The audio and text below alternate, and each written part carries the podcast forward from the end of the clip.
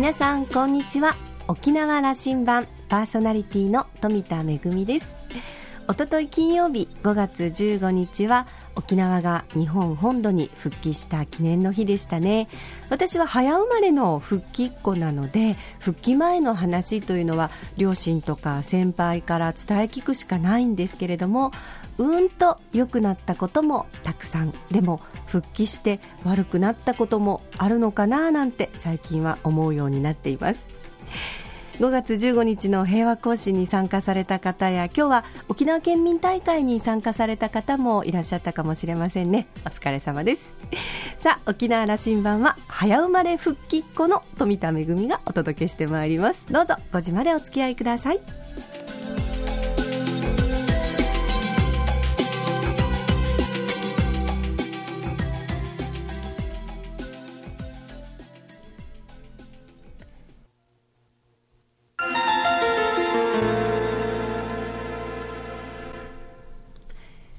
覇空港のどこかにあると噂のコーラルラウンジ。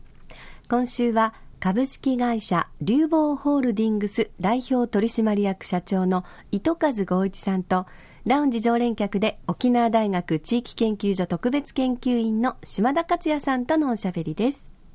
糸数さんは1959年生まれ。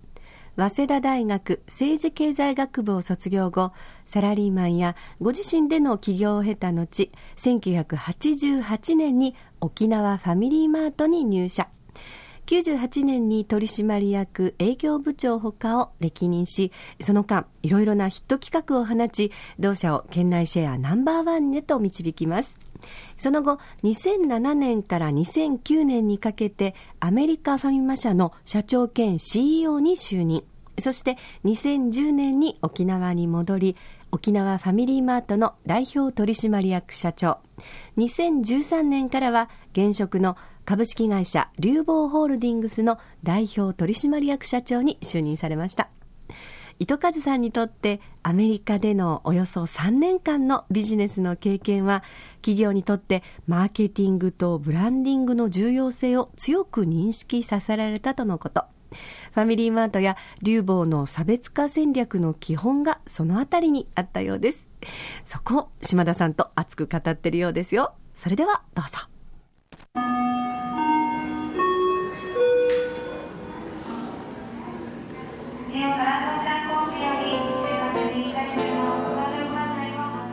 アメリカってコンビニだけはあの日本がすごく10年以上進んでると思ったんですけどただスーパー百貨店だとかその他流通に関してはやっぱり日本より進んでるのが多くて非常にあの勉強になったんですけどだからかなり競争競合は日本どころではないわけですね、ちょうどあの日本ではあの道の角角にコンビニがあると。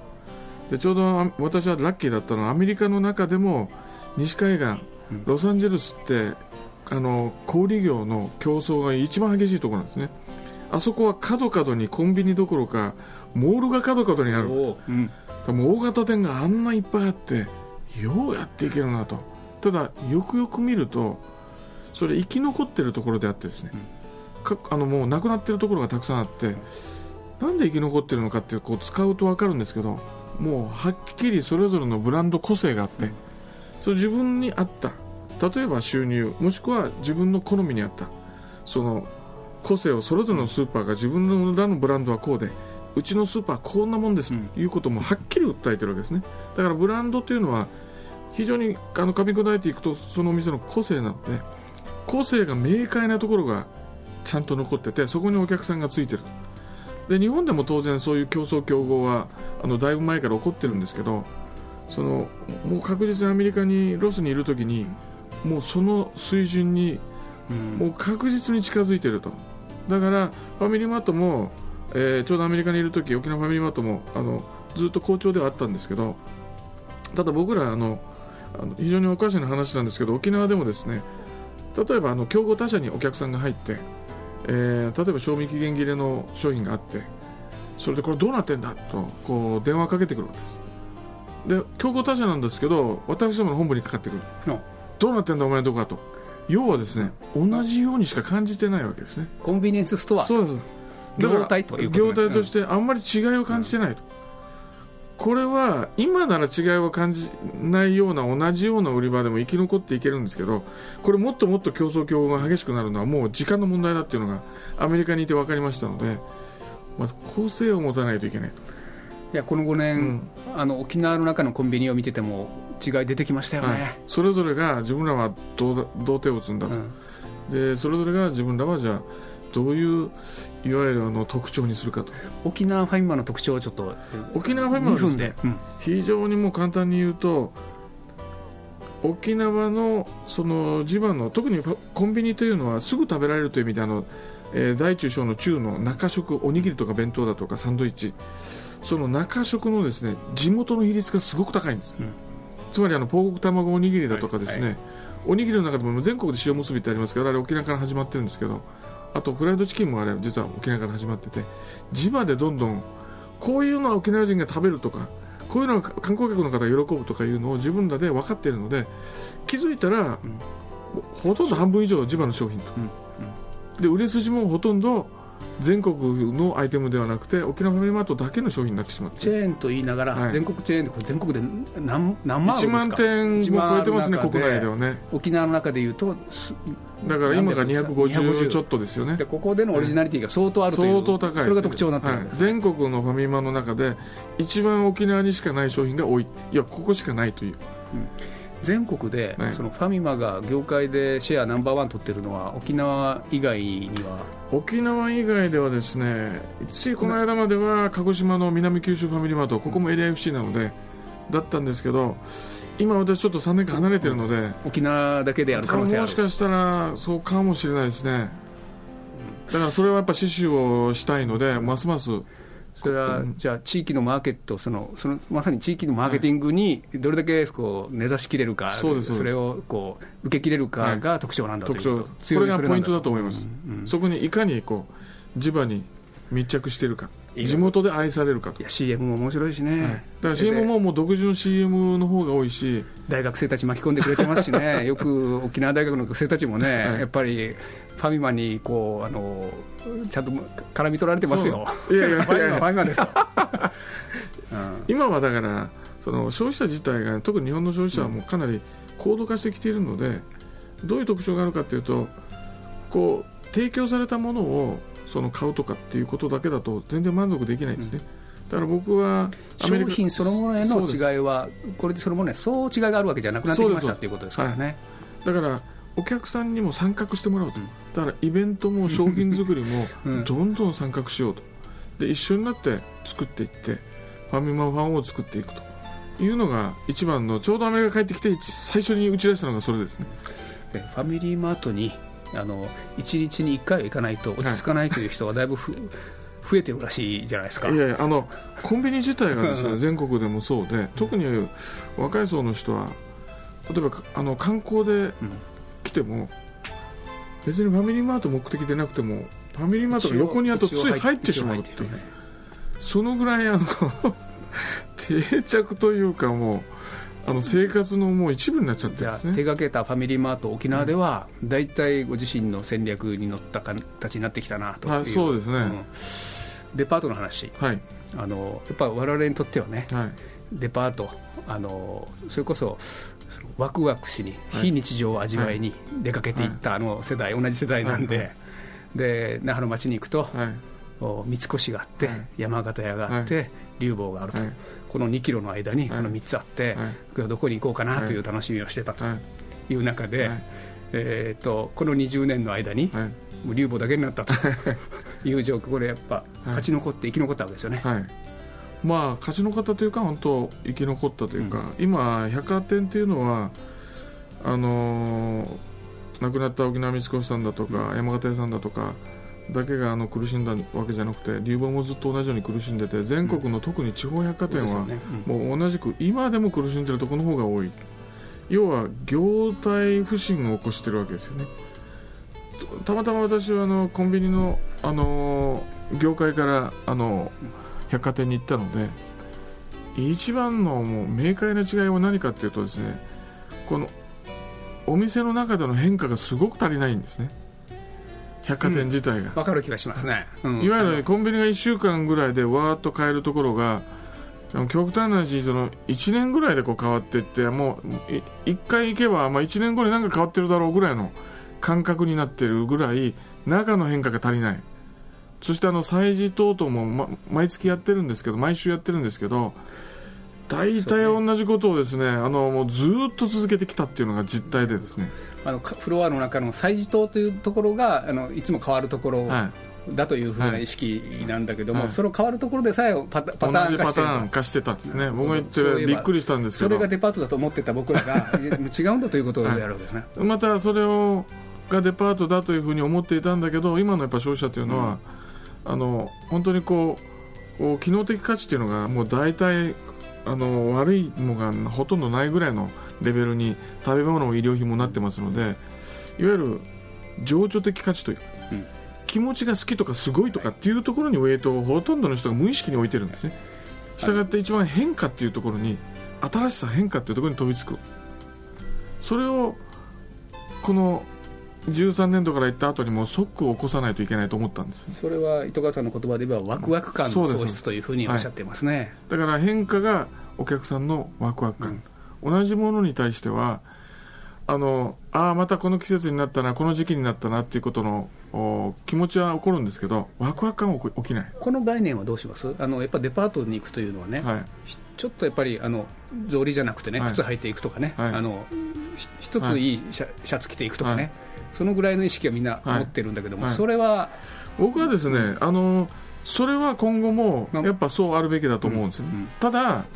あの厳密に言うとというか方向性としてはあのどういうことを打ち出しているかというと客層を客層をもっと拡大しないと将来はないですよと。そうするとやっぱりその良質でワクワクしてて高質感があるのでその草履とちょっとスニーカーでいけねえなみたいな感覚がこう来づらかったんですけどただ僕が言ってるのはそういう良質ワクワク高質っていうところはもっと持ちながらあとはだけではねだけではなくて要は非日常から日常性の便利性のお店もですね中にその入れながら両方使える。だから日常も使っても OK だしそれから週末月に2回ぐらい思いっきりワクワクするお店もあるしそうでない日常でも使える便利だよねというそのあのホテルのロビーみたいな感覚もありながらね。そうですそうです。それこそそのメインプレイスや、うん、あのジャスコのショッピングに行ってる人たちがもう一回も帰ってくるような仕掛けをしていかなきゃいけないわけですよね、はい、だから例えば私どものあの7階に入れたタワーレコードさんなんかがそう、うん。うん、あれは例えば会社帰りに勤め帰りにちょっとちょっと CD 買いたいとなった時にあのあれも一番多く入ってるお店なんですけどその他の百貨店の買い物は目的今までだと何かそれがないと百貨店に行かないという感覚だったんですけど気軽にあ CD 買いたいリーボ行こう、うん、その中でその7階に上がって降りる間にあれ？あれっていうその売り場がそのどんどんこう変化してるとちょっと見てみたくなると。そういう意味の変化も必要なんですね。あのそういう意味では、はい、あのパレットもリュボーのね近いのあの変化、はい、今まだ途上のような感じですけどね、はい、あのどんなあの思いがこもってますあれが今私が言ったですね客層をもっと広げるという代表的な例で百貨店のビジネスをしているとどうしても売り上げの大半を占めてるアパレル衣料品にほとんど目が行きがちなんですけど客層を広げるとどんな人でも食に関心がない人はいないということで私は行ってすぐ食に思いっきり力を入れたいと。これ多分あまり百貨店でそんなに打ち出さないんですけどだからえ地下と1階の名店のところを思いっきりワクワク感を出そうと。いうことで変えて今それがものすごく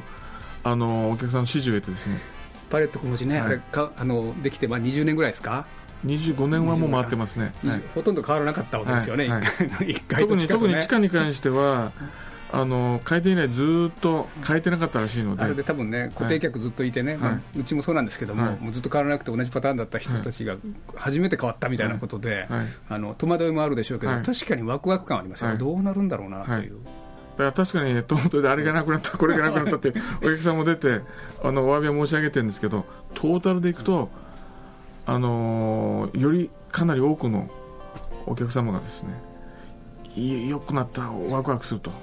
いうご意見をいただいているということですね。その食品をねスーパーマーケットで買うにしてもやっぱり流房で買うものは、はい、まあ一つ上のものがあるんだということは、はい。はい、それはもう コンセプトですよね、そうですそうです、うん、あのまあ、品揃えでしょ？それからこのその面白さでしょ、はい、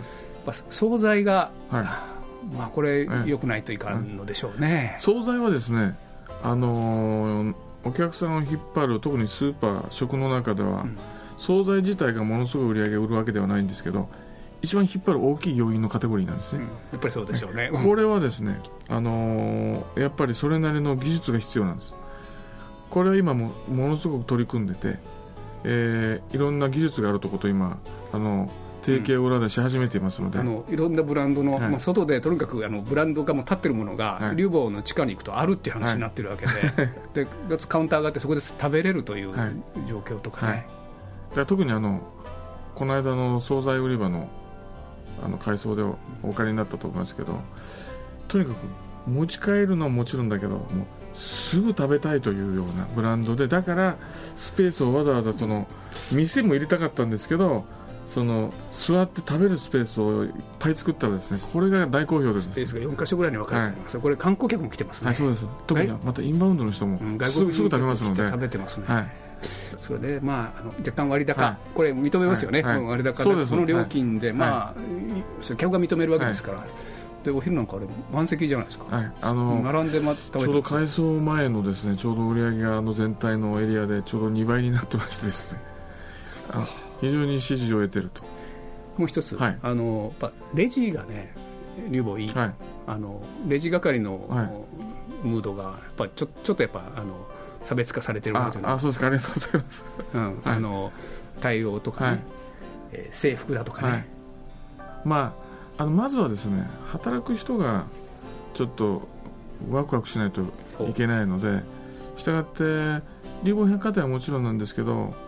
あのアメクラクイチのスーパーを変えた時に、そのファサードと名前のロゴを変えただけじゃなくて中のあとレイアウトと商品を変えただけではなくてえー、従業員のエプロン制服帽子もかぶせて、うん、あれを着て働きたいと、うん、これはとってもお客さんも情緒的価値というのが、まあ、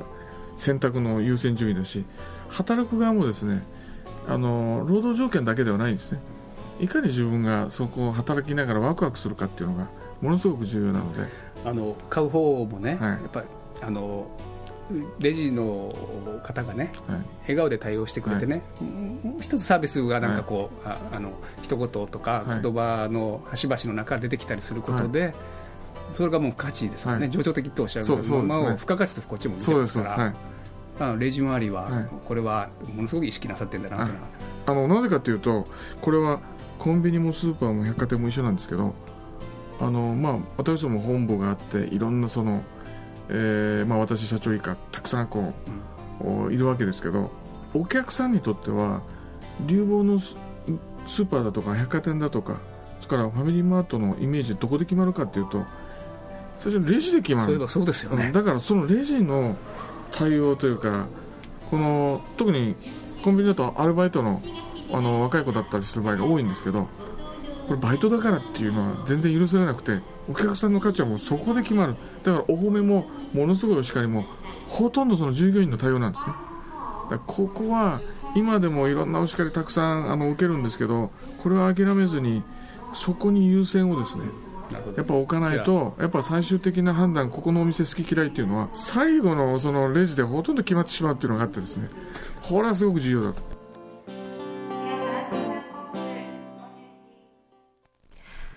ワクワクという言葉がお話の中に何度も出てきましたけれども、えー、まあお客様をワクワクさせるだけではなくて、そこと合わせて働く人たち、社員をワクワクさせることが、糸数さんの経営戦略の基本にあるんじゃないかなと島田さんは感じたようです。まあその先頭を走っているのが糸数さんご自身でワクワクしながら毎日お仕事に励んでいるのではないでしょうか。それがまあ流房の力のまあ源になっているんじゃないかなというふうに思いましたけけれども、えー、私ね、あの、春になるととっても楽しみにしていることがあって、東京のあの、日本橋に行きますと、三越、元の越後屋さんですけれども、よくあの時代劇で、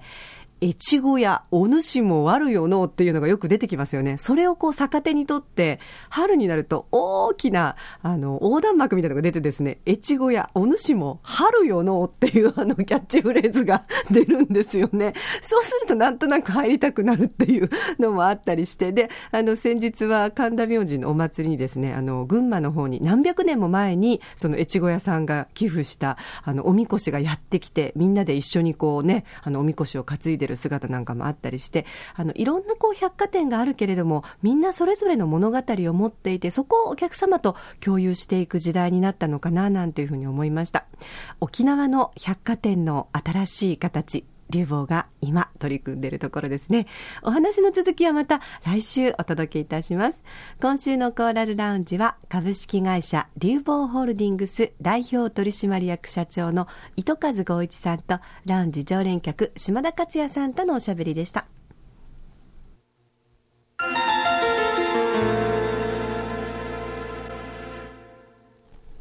めぐみのあしゃぎだよりのコーナーです。今日はですね、えー、まあ、経営者の方、それから、まあ、特に、えー、沖縄でものづくりをされていて、首都圏へ、えー、どうにかその商品を届けたいとこう考えられている方に、ちょっと耳寄りのセミナーのご紹介ですよ。えー、今度の日曜日、5月の24日日曜日、えー、富城の方の中央公民館で行われますけれども、えー、1時半スタートで、えー、4時40分頃までの予定になってますけれども、県内パネリ、あ、県外パネリストということで、あのー、私どものこの沖縄羅針盤でもおなじみのサミットの田尻社長ですとか、それからマーケティングフォースジャパンの横山社長なども県外のパネリストとして登場いたしますし、コーディネーターを務めますのは、なんと、沖縄羅針盤プロデューサーの、えー、島田さんです。それから、県内のパネリストということで、えー、今日、コーラルラウンジにもご登場いただきました、えー、流房の糸数社長も登場いたします。えー、コーディネーターを務めます島田さんの方から、今回のこの、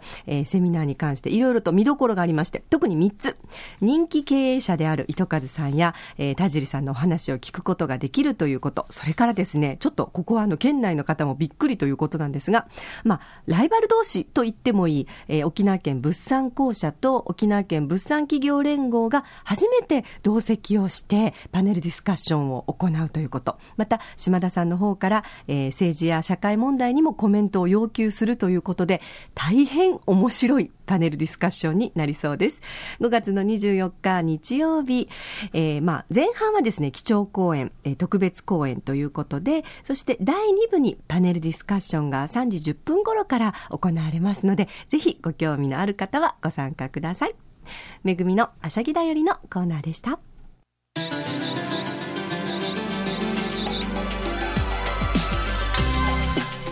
めぐみのあしゃぎだよりでご紹介しましたのは、首都圏への販路拡大セミナー、今お客様に求められる商品とは、本音で語る沖縄県産品のこれからというタイトルで行われます。入場は無料となっていますので、ぜひ興味のある方は参加されてみてください。さて沖縄羅針盤の放送はいつでもポッドキャストでお楽しみいただけます。ラジオ沖縄もしくは沖縄羅針盤と検索してホームページからポッドキャストでお楽しみください。また私富田やコーラルラウンジ常連の島田さんのブログやフェイスブックでも情報発信中ですのでお時間のある時にこちらもチェックしてみてください。沖縄羅針盤今週も最後までお付き合いいただきましてありがとうございました。そろそろお別れのお時間です。パーソナリティは富田恵でした。それではまた来週。